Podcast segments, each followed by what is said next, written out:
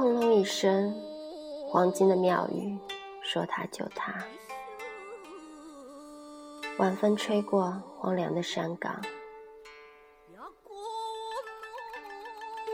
月亮栽进大海，埋得很深。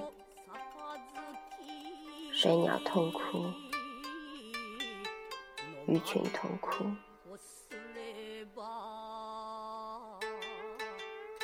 火把熄灭，黑色的村庄逐渐灰白。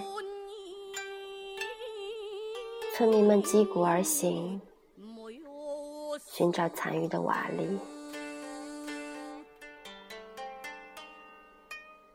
静静的原野，桃花初开，一匹马儿低头吃草。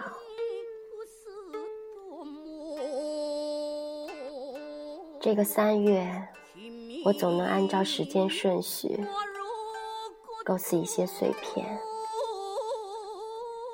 却听不到麦地或者青草的歌声。